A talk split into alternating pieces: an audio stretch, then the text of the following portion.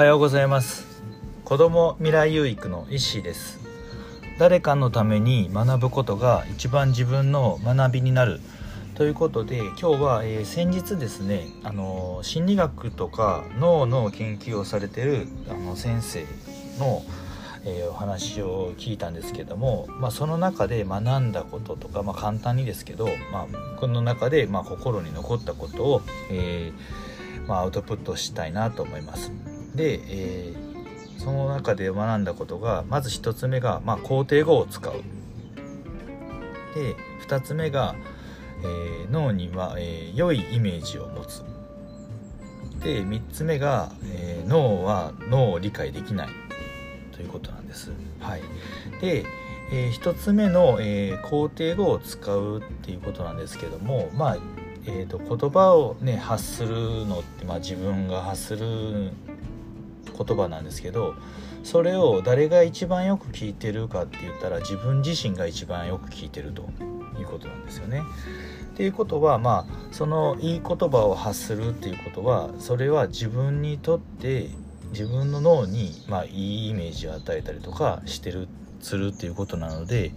ぱりこあの自分の発する言葉っていうのは、まあ、肯定語を使って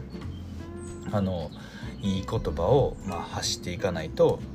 あのいけないなと思いました。はい、で、えー、2つ目なんですけども、まあえー、脳は、えーとまあ、イメージしたことを実現しようとするっていうことなのでまあ良いイメージを常に持ち続けたりとかイメージングし続けることでまあ現実にこういいことがあの起きてくるんじゃないかなとですよね。で脳ってやっぱりこう何ていうんですかよく言われるのは錯覚を起こすらしいんですよね。なのでこう勝手にこうできてるとか思ったらできてないことでもできてると思ったら錯覚を起こしてできてるようなイメージになって本当にできたりとかしたりするらしいんですよね。逆に逆にもうできないと思ってたらできることでも、まあ、できなかったりするらしいんですけどやっぱりそういう脳の特性を生かして、まあ、良いイメージをねあのどんどん持ち続けてであのイメージングすることによってこう実現脳はそれに反応して、まあ、実現しようとするっていうことなので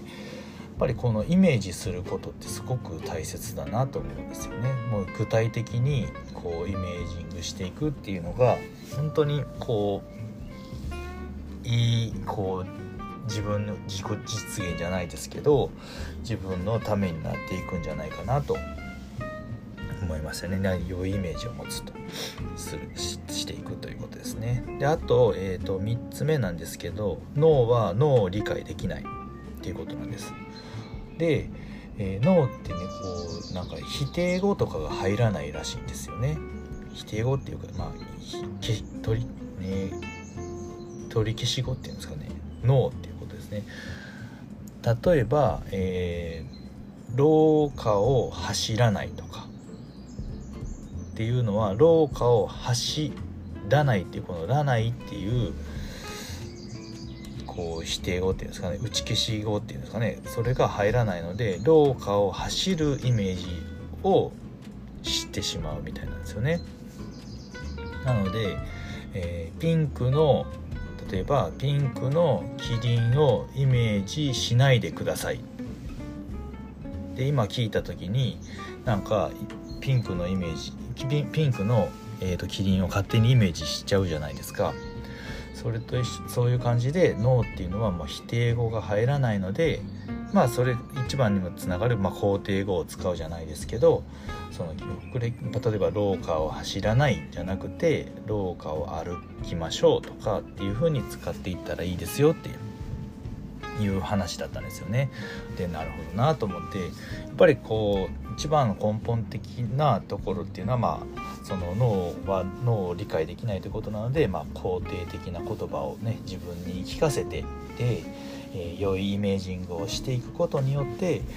あの自分自身がねこう、まあ、生きやすくなるじゃないですけどこう幸せより豊かに幸せになっていくんじゃないかなと、思いました。はい。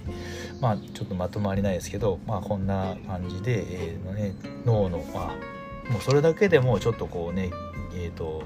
気が楽になるというかちょっとこうワクワクね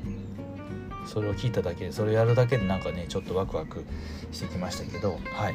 まあそんな感じでねちょっとこう学びを、えー、アウトプットさせていただきました。はい。ということで今日は、えー、脳のね学んだことをねアウトプットしてまたねこれもね実践していきたいと思います。はい。ということで今日はこれで終わりにしたいと思います。最後までお聴きくださりありがとうございました。ではさようなら。